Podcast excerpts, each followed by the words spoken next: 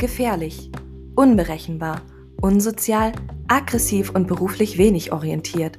So und ähnlich werden psychische Erkrankungen häufig in Film und Fernsehen dargestellt. Doch was macht das überhaupt mit den Betroffenen und wie könnte die Filmindustrie anders gestaltet werden, um psychische Erkrankungen eher zu entstigmatisieren? Diesen und vielen weiteren Aspekten wollen wir uns in der kommenden Folge widmen. Und damit herzlich willkommen bei Dein Blickfeld. Ich bin Annika. Und ich bin Lisa. Und wir wünschen euch viel Spaß beim Zuhören. Es folgt eine Triggerwarnung. Die nachfolgenden Inhalte können zu Flashbacks oder auch Beunruhigung führen. Sollte dies für euch ein Problem darstellen, könnt ihr jetzt abschalten oder euch die Folge gemeinsam mit einer zweiten Person anhören. Außerdem sind in den Shownotes verschiedene Anlaufstellen für Krisenzeiten zu finden.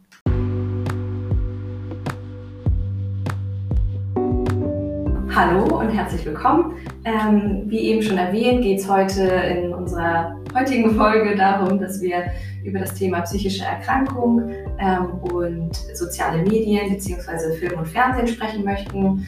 Ähm, ja, und da freuen wir uns, dass Pascal heute unser Gast ist. Und ja, vielleicht magst du dich einmal kurz vorstellen.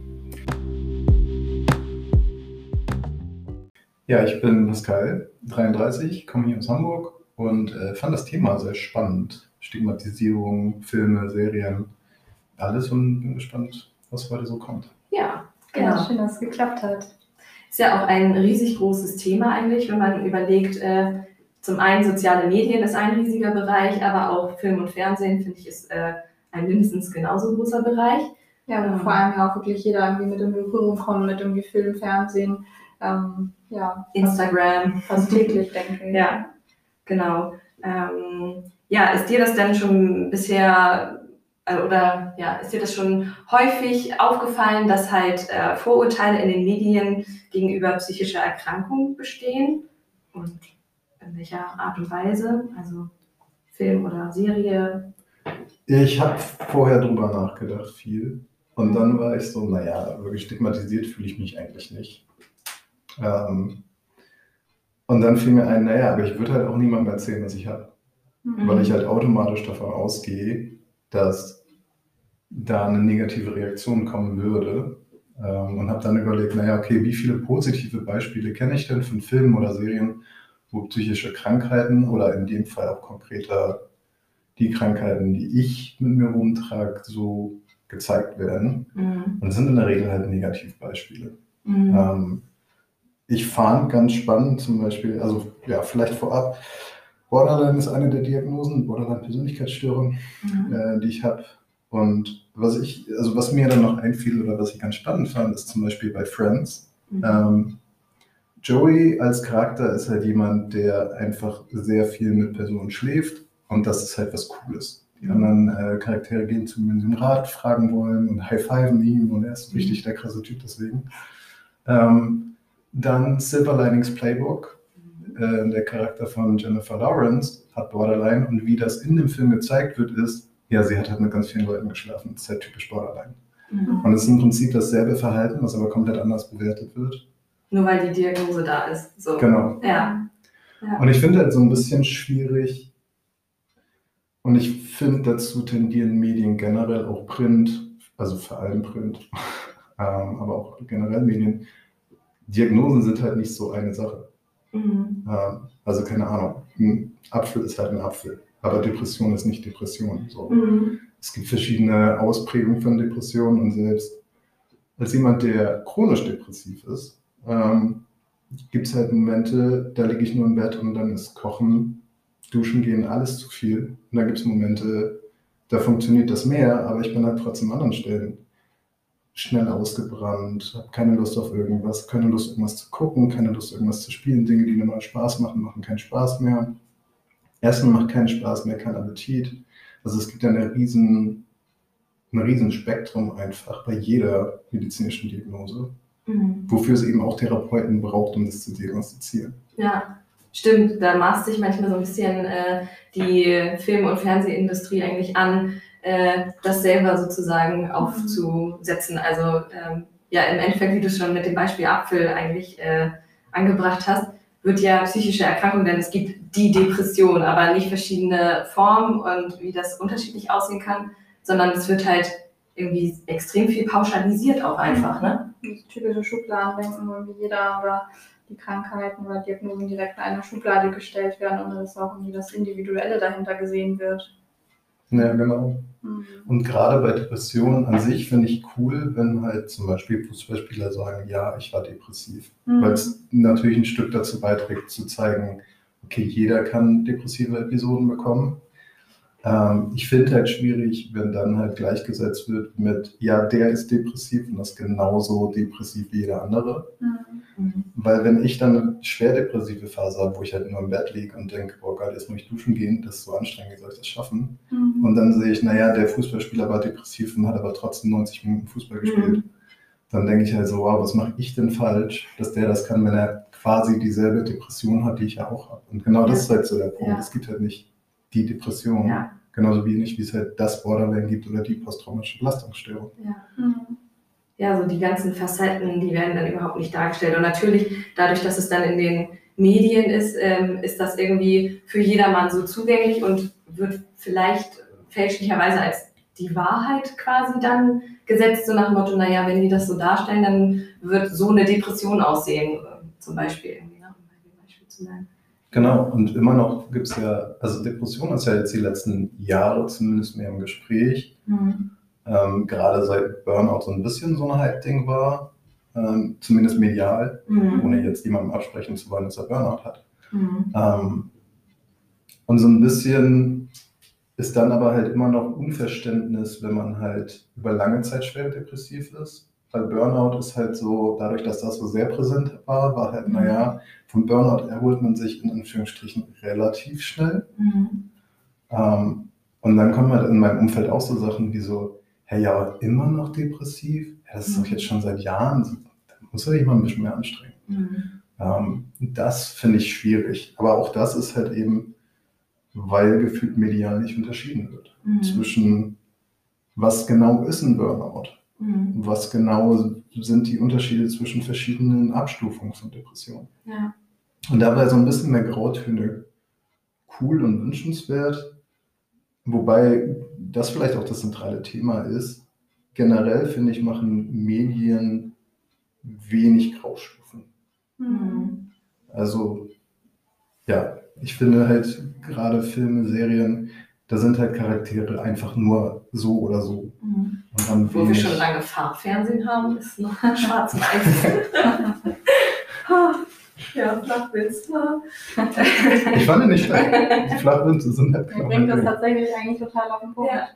Ähm, Ja, das stimmt. obwohl wir doch eigentlich so weit mit vielen Themen sind, dass das Thema psychische Erkrankung noch so, ähm, ja, es ist total viel Verbesserungspotenzial einfach Mhm. da und es wird einfach Mhm. nicht unterschieden oder auch diese Bandbreite nicht gezeigt.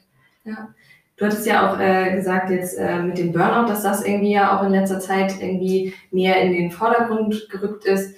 Würdest du denn sagen, es gibt bestimmte Erkrankungen, die sehr viel mehr, also ich meine, da muss man wahrscheinlich auch wieder unterscheiden, ob äh, soziale Medien, ähm, weiß ich nicht, zum Beispiel Instagram und Co. würde ich sagen, das hat viel mit ähm, zum Beispiel auch Essstörung und äh, Körperwahrnehmung oder so Mhm. solche ähm, Geschichten zu tun. Aber wie würdest du sagen, dass so im Film und Fernsehen äh, für, für Erkrankungen so im Vordergrund stehen oder am häufigsten thematisiert werden? Das ist eine schwierige Frage, weil ich nicht die gesamte Filmlandschaft kenne. Aber aus, meinem, aus, aus meiner Perspektive einfach ist mein Eindruck, dass halt oft, wenn psychische Krankheiten in Filmen und Serien kommen, ich glaube, das häufigste ist halt Psychopath, was nicht mal eine wirkliche Diagnose ist, sondern mehr so eine umgangssprachliche Bezeichnung. Und halt in der Regel Leute, die psychisch krank sind, sind halt klassisch eher die Bösen. Mhm. So, das ist halt, wenn man halt, und das, also das ist vielleicht auch so ein bisschen das Problem wieder, was Verbindung zu den Graustufen ist. Filme und Serien werden ja in erster Linie gemacht, um Geld zu verdienen. Mhm. Und es ist einfacher, sehr einfach definierte Figuren zu bringen, als Graustufen zu zeigen. Mhm. Ähm, und dann ist es halt einfach klassisch in der Geschichte, oder zumindest in der Filmgeschichte, ist halt so, wo jemand hat irgendwie Narben oder körperliche ähm, Beeinträchtigungen oder ist psychisch krank, das ist halt so ein klassischer Mhm. Bösewicht. Mhm. Und ich finde, da wird noch zu wenig get sich getraut, auch mal Helden zu zeigen, Mhm. die Depressionen haben.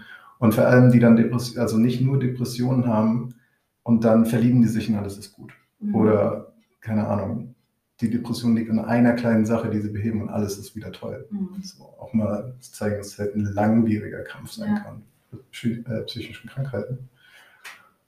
Ich habe die Frage vergessen. Nö, aber ich glaube, du hast die ja schon ganz gut beantwortet. Und ich, irgendwie habe ich mir jetzt gerade auch die Frage gestellt, ich meine, du sagtest das ja schon bereits, ähm, dass es in erster Linie natürlich darum geht, irgendwie Geld zu machen mit Film und äh, Fernsehen. Ähm, aber ich frage mich manchmal, wollen denn alle immer das Happy End eigentlich haben an einem Film? Ich weiß nicht, kann vielleicht sein, so zur Selbstberuhigung oder ich, ich weiß es nicht, aber Weil das ja auch eigentlich totale verzerrte Wahrheit ist. Zum Leben Ja. gehören ja auch einfach nicht immer nur Happy Ends dazu. ja. Oder ähm, ja, wie du auch schon meinst, dass es einfach ein total langer Weg, bis es irgendwann auch dazu kommt oder auch ähm, ganz viel Selbsterfahrung braucht, bis man auch lernt, irgendwie damit umzugehen mit der Erkrankung oder auch damit überhaupt leben zu können. Ähm, und dass es gar nicht unbedingt immer das Happy End dann sein muss am Ende. Mhm. Oder auch für jeden das Happy End, der auch anders aussehen kann. Also es kann sein, dass der eine das Happy End darin sieht, irgendwie eine glückliche Familie zu haben und der andere ähm, kann das Happy End darin sehen, für sich in Ruhe zu sein, ähm, sich selbst vielleicht auch zu akzeptieren und das kann man ja gar nicht vorweg irgendwie definieren, denke ich. Das stimmt, ja. Ich weiß nicht, gibt, ich, mir fällt gerade kein Beispiel dafür ein, ob es irgendwie so Versuche gibt für Filme, wo es das nicht gegeben hat. Zum Beispiel, Meinst du konkret auch mit einer Repräsentation von mentalen Krankheiten oder einfach am besten, ja, aber fällt mir jetzt halt gerade kein Beispiel akut ein, ehrlicherweise. Aber auch sonst, fällt dir Ja. sonst auch was anderes ein? Naja, ich habe an La La Land gedacht. Ja. Da ist das Ende halt, Spoiler für jeden, der es noch nicht gesehen hat. ähm, da ist, da geht es ja um äh, zwei Figuren, die zusammenkommen und ein Paar sind. Und das Ja. Ende ist, dass sie beide merken, okay, das mit denen funktioniert nicht und sie verfolgen quasi beide ihren eigenen Zielen, aber Mhm. sind beide okay damit und glücklich mit dem, was Ja. sie dann gefunden haben. Das wäre ein Ende für ein, für ein Happy End, was irgendwie nicht das klassische Happy End wäre. Stimmt. Aber ich finde halt, ja, also wie gesagt, Silver Linings Playbook, ich weiß nicht, wie Mhm. auf Deutsch heißt, ähm, ist halt das klassische Ding. Er hat ähm, bipolare Störung, sie hat Borderline und am Ende haben sie sich aber gefunden und deswegen sind sie glücklich und alles ist gut. Und das ist halt nicht die Realität. Mhm. Ähm, und ich würde mir mehr Mut wünschen und ich glaube, das ist so ein bisschen auch der Knackpunkt. Mhm. Ähm, Leute, die Filme drehen, Filme sind halt super teuer. Leute, die Filme drehen, wollen natürlich ein sicheres Investment haben. Sichere Investments kriegst du nicht, wenn du experimentierst und von der Norm abweichst. Mhm. Aber um zu entstigmatisieren, musst du von der Norm abweichen. Du musst Mhm. halt mal zeigen, guck mal, das ist unser Held. Und er hat zum Beispiel Borderline, was, was so in der Gesellschaft schon eher einen sehr stark negativen Eindruck hinterlassen hat oder, Mhm. oder eine sehr, starke negative Meinung Mhm. ähm, bringt. Und da bräuchte es halt einfach auch mehr Mut zu zeigen, nee, okay, der hat Borderline und der ist trotzdem, der bemüht sich gut zu sein, der ist der Held seiner eigenen Geschichte und der schafft auch Dinge. Ja. Und vielleicht ist er am Ende nicht geheilt, so, aber muss er ja auch gar nicht. Nö, das stimmt. Ja, ich, genau, ich frage mich, ob es dahingehend dann halt einfach auch notwendig ist, dass ähm, mehr Wissen vorhanden ist, auch von der ähm, Film- oder Medienseite, um Mhm. das überhaupt äh, so darstellen zu können. Weil manchmal hat man ja den Eindruck halt, ähm, ja, wie wir es vorhin schon angeschnitten haben, dass halt psychische Erkrankung auch vor allem immer gleichgesetzt wird mit, ja, so wenn man so an wirklich ältere Klassiker denkt, weiß nicht, American Psycho, äh, halt gewalttätiger Mensch irgendwie. Das finde ich, ist, es steht auch noch viel so im Vordergrund, dass irgendwie psychische Erkrankung gleich, ähm, ja, Straftaten, Gewalttaten, das alles bedeutet so. Und ähm, Ja, das ist ja auch so ein bisschen die Frage, ne, wer hinter dem Film steht, also ob da tatsächliche Fachkräfte ähm, daran beteiligt sind, um diese ähm, ja, auch Erlebnisse von Menschen mit psychischen Erkrankungen irgendwie darzustellen oder ob das Menschen sind, die selbst Vorurteile haben und das dann in den Film irgendwie weitergeben und das dann so eine Kette ist, dass es einfach nie die Realität so auch ähm, an die Menschheit gelangen kann. Ähm, diese Vorurteile in der Kette einfach immer. Aber wie Pascal das schon gesagt hat, ne, dafür bräuchte es halt irgendwie eine Abweichung von der Norm und äh, Mhm. den Mut dazu. Ne? Genau, ein Positivbeispiel da wäre tatsächlich Pixar mit, auf Deutsch hieß er, glaube ich, Alles steht Kopf. Ah, Ja, weil die sich, also Drehbücher generell werden ja meistens nicht von einer Person geschrieben, sondern es ist ein ganzes Gremium, dann wird das vom Produzenten abgenommen. Da sind ja sehr, sehr viele Leute immer involviert. Und die haben aber tatsächlich ein Team von Psychologen und Therapeuten eingeladen, weil sie halt sicher gehen wollten, dass sie das, was sie zeigen, halt auch wirklich so zeigen, wie es halt ist. Mhm. Sag noch mal ganz kurz, alles steht Kopf. Mir sagt das total was. Ähm, der Pixar-Film mit dem Mädel, wo man dann in ihrem Kopf ist, wo dann Trauer und Freude und so auf so ein Adventure gehen. Oh, der ist Genau. schön, der Film, ja. Genau, und das geht ja um ein Mädchen quasi, was ähm, in der Pubertät Depressionen bekommt. Mhm. Und ich finde halt, dem Film merkt man halt zum Beispiel an, okay, das hat halt nicht irgendjemand geschrieben, der keine Ahnung davon Mhm. hat, sondern die haben sich Experten geholt, die sie Ja. beraten. Und ich finde, das ist halt auch wichtig. Und das merkt man ja aber auch in generell vielen Filmen halt, egal um welches Thema es geht, hat das jemand geschrieben, der Ahnung davon hat oder nicht. Mhm. Also so ein klassisches Beispiel wäre ja Männer, die Frauen schreiben. Und das, man merkt einfach, dass ein Mann geschrieben hat, weil so verhält sich keine Frau. Mhm. So, da gibt es ja wirklich viel zu viele Beispiele für so. ähm, und ich finde halt, dasselbe merkt man dann halt auch bei, bei psychischen Krankheiten. Mhm. Also, weil, wie du ja auch gesagt hast, dieses, ja, die sind halt ein Killer, weil die sind psychisch krank. Mhm. So, ich kenne super viele Leute mit meiner Erkrankung, mit ähnlichen Erkrankungen, auch aus Kliniken. Und die meisten leiden halt unter ihrer Krankheit, versuchen gesund zu werden und versuchen an sich zu arbeiten, arbeiten auch super hart an sich. Mhm. So, und keiner von denen will ein Arschloch sein. Daran anschließend, was halt, finde ich, auch ein großes Stigma noch ist, in Filmen und Serien, ist halt Kliniken generell. Mhm. Kliniken sind immer sehr gefängnisartig. Mhm. Ähm, man ist so ein bisschen die Pflege unterdrückt, die Patienten. Mhm. Man hat immer so ein bisschen Angst vor denen in den Filmen. Und das entspricht halt nicht der Realität. Mhm. Man geht halt selber hin, weil man das möchte. Man kann jederzeit gehen. Mhm. Ich kann mittags sagen, ich will abends weggehen und dann gehe ich abends. Das ist überhaupt Ja. kein Problem. Ich kann rausgehen, ich kann einkaufen, ich kann mich mit Freunden treffen, wenn ich in der Klinik bin. Mhm. Das ist halt wie ein normales Krankenhaus. Ja. Nur, dass ich dann halt Gesprächstherapie habe statt, weiß ich nicht, Physiotherapie. Ich kann mir auch, ja, auch vorstellen, auch für Außenstehen, dass es das auch erleichtern würde, den Schritt in die Klinik zu gehen, sich Hilfe zu holen, wenn man auch ähm, überhaupt ein realistisches Bild davon bekommt, wenn man einen, Klinik, also einen Film, ähm, wenn man nur so ein Negativbeispiel sieht, ähm, macht das ja, glaube ich, auch eine total große Blockade oder eine, eine Hemmung, ähm, ja, dorthin zu gehen. Ja. ja, irgendwie wirklich noch häufig dieses klassische Bild, so Irrenanstalt, so hat es dann noch irgendwie den Charakter auch in, in äh, Filmen oder Serien. Ähm, ja, schwierig irgendwie. Und vor allem ist ja auch wirklich die Frage, ne, was, was macht das mit Menschen, die vielleicht noch nicht irgendwie einen Zugang überhaupt äh, zu ihren seelischen Problemen gefunden haben und eigentlich Hilfe bräuchten, aber halt eben Angst haben, irgendwo da einen Weg äh, zu gehen, sich auch äh, die Hilfe einfach in, in Anspruch zu nehmen. Ähm, ja. ja, es ist so eine Frage, ne? wenn man dann quasi immer mit diesen Stigmata in Berührung kommt. Ähm, du hast es ja eingangs selber auch erwähnt, so dass du das jetzt nicht unbedingt gerne in deinem Umfeld erwähnst. So. Ähm, aber hast, hast du damit ähm, wirklich mal negative Erfahrungen auch gemacht oder ist es einfach so, dass du es gar nicht erst ähm, so gerne kundtun möchtest? Das ist eine sehr persönliche Frage. Hm, Beides so ein bisschen. Okay. Ähm, natürlich in meinem engsten Umfeld habe ich ja, also erzähle ich schon, was ich habe.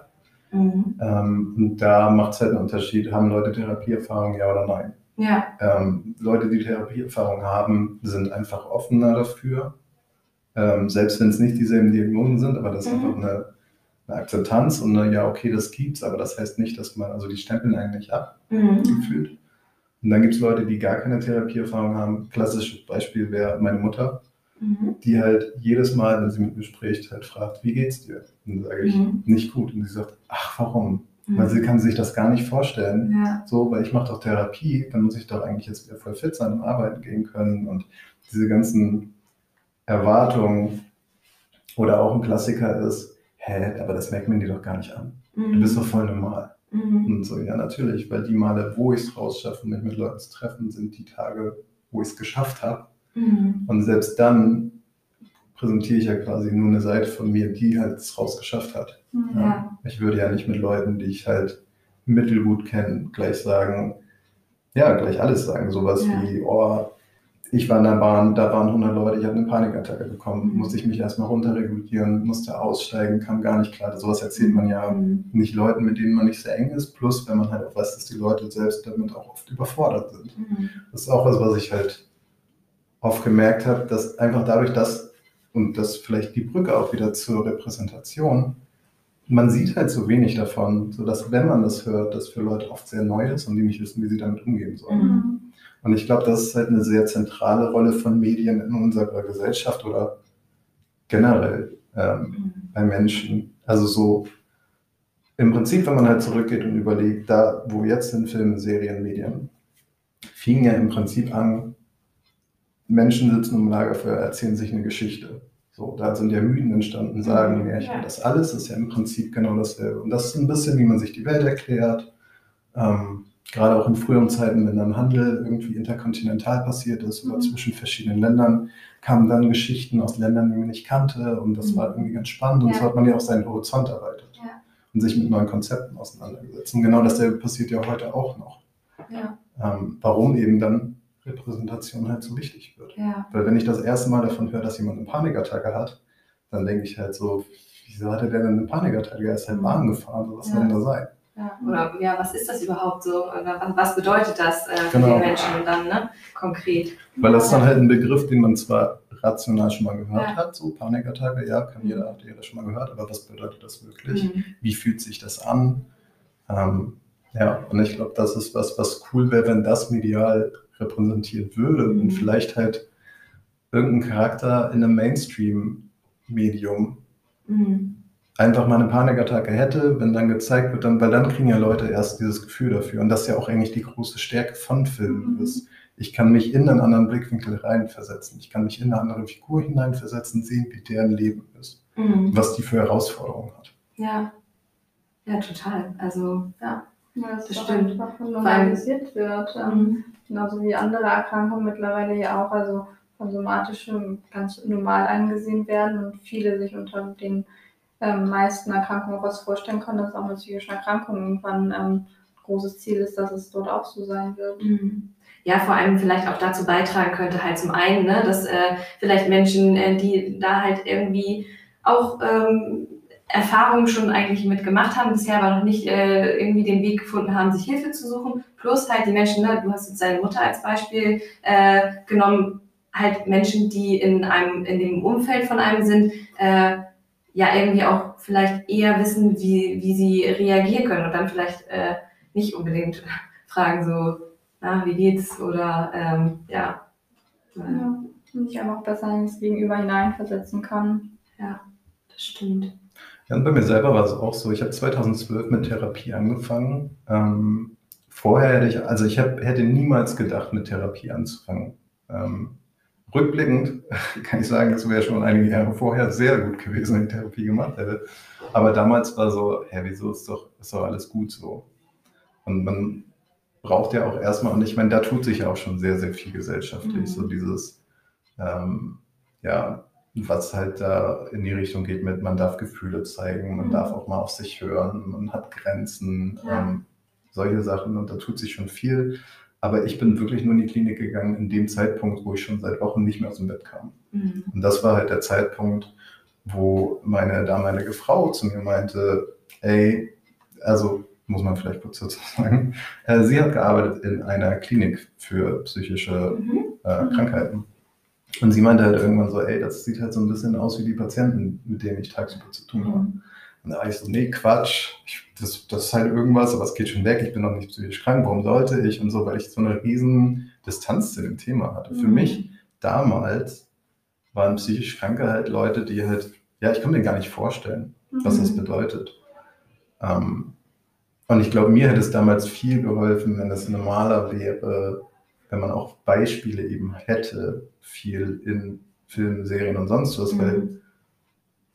ja, man ja auch dadurch einfach heutzutage sehr viel so ein bisschen sich die Außenwelt erklärt. Ja. So. Ja. Ähm, ja, wenn es da normaler gewesen wäre. Ja. Und als ich dann in die Klinik bin, war ich nämlich auch, in meinem Kopf war halt auch dieses, ja, aber dann sperren die mich da ein. Mhm. Vielleicht haben die eine Übermietzelle, was, wenn ich nicht einfach wieder gehen kann und so. Und dann bin ich hingekommen, so halt ganz normales Krankenhaus. Die Mhm. Leute waren super entspannt, die anderen Mitpatienten waren entspannt. Und ja, ähm, ja und dann, und es braucht ja diesen Schritt, diesen ersten mutigen Schritt ja. quasi zu sagen, okay, ich gucke mir das zumindest mal an. Ja.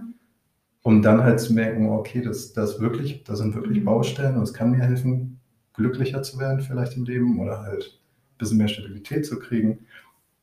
Aber ich glaube halt, dieser Schritt ist schwerer, je, je, je mehr das stigmatisiert ist. Mhm. Also, ist ja klar. Ja, und du hast es ja auch selber angesprochen, dass du es dir anfänglich gar nicht so richtig vorstellen konntest, was psychische Erkrankung überhaupt bedeutet.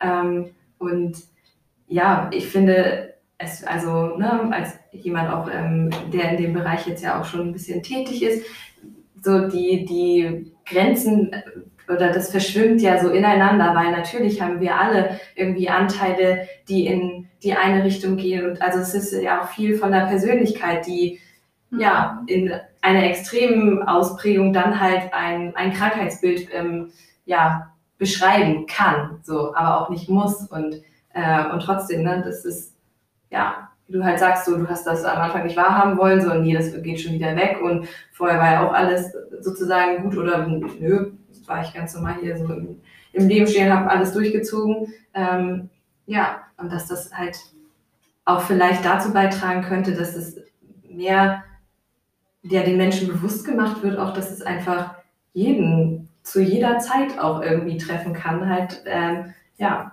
damit Erfahrung zu machen.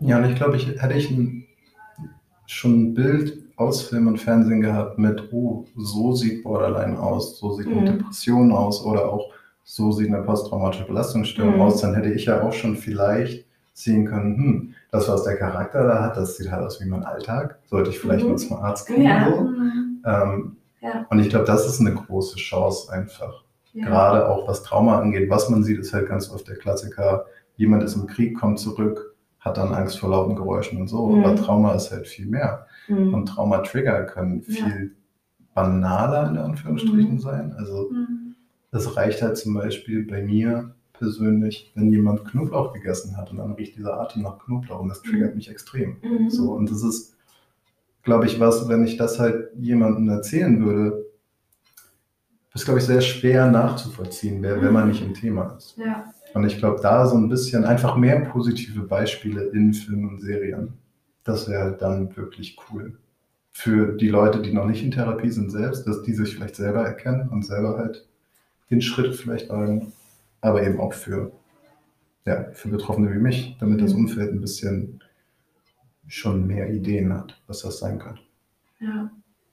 Ja, also eigentlich ganz klar äh, einen Wunsch formuliert. Und eben hatte ich noch den Gedanken im Kopf, prinzipiell kann man ja fast sagen, dass eigentlich auch äh, in Film und Fernsehen die, die Geschichten langsam, also die an psychischer Erkrankung benutzt werden, um irgendwie eine Story zu erzählen, auch eigentlich ja schon ein bisschen ausgelutscht sind, weil, ähm, ja, wie wir vorhin schon gesagt haben, ne, das immer mit Gewalttaten oder ähm, Straftaten irgendwie gleichzusetzen, psychische Erkrankungen und dass der Psychopath oder der Depressive, ähm, also ist es vielleicht ohnehin einfach mal Zeit, auch sich mal ein bisschen äh, neue Stories auszudenken und mit anderen Krankheitsbildern, um das halt auch wirklich ähm, ja, realistisch äh, darstellen zu können, ähm, zu arbeiten.